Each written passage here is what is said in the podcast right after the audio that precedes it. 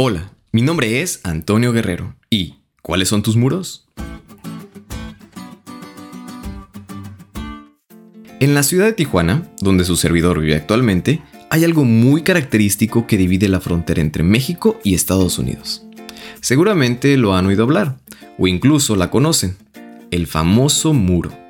Y a comparación de otras fronteras que no tienen un muro parecido, es muy marcada la figura divisoria en esta ciudad.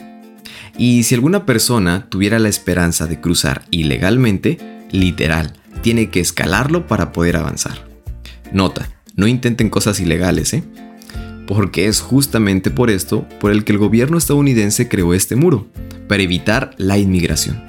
Sin embargo, frases como derriben los muros son promovidas por las personas para poder buscar oportunidades y una esperanza de crecimiento personal. Es interesante notar que el hombre crea diversos muros, muchas barreras las cuales impiden oportunidades, sueños, esperanzas y agobian el sentimiento de unidad. Pero es aún más interesante cómo en nuestra vida podemos crear estos mismos muros, estas barreras que nos impiden crecer en distintas áreas de nuestra vida.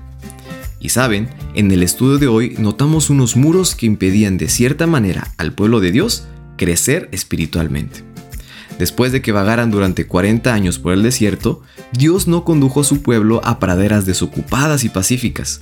Dios los condujo a una de las ciudades más fortificadas de toda la zona. Entonces, tuvieron que caminar alrededor de Jericó en silencio durante seis días. Y el séptimo día, Dios les indicó que gritaran. Y es que ese grito, junto con las trompetas, les daría la victoria. Su fe estaba siendo probada. Solo tenían que creer y alabar, que en sí ese era el propósito que Dios quería que cumpliera. Hoy en día podemos tener muchas barreras que nos impidan tener una relación de fe con nuestro Dios. Podemos crear grandes y fortificados muros que nos impidan la correcta adoración. Y el punto principal de esto es poder identificarlos y pedir a Dios que nos ayude a derribarlos.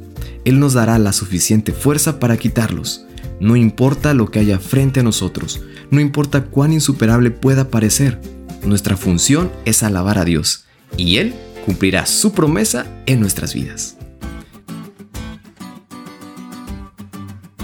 ¿Te diste cuenta de lo cool que estuvo la lección? No te olvides de estudiarle y compartir este podcast con todos tus amigos. Es todo por hoy, pero mañana tendremos otra oportunidad de estudiar juntos.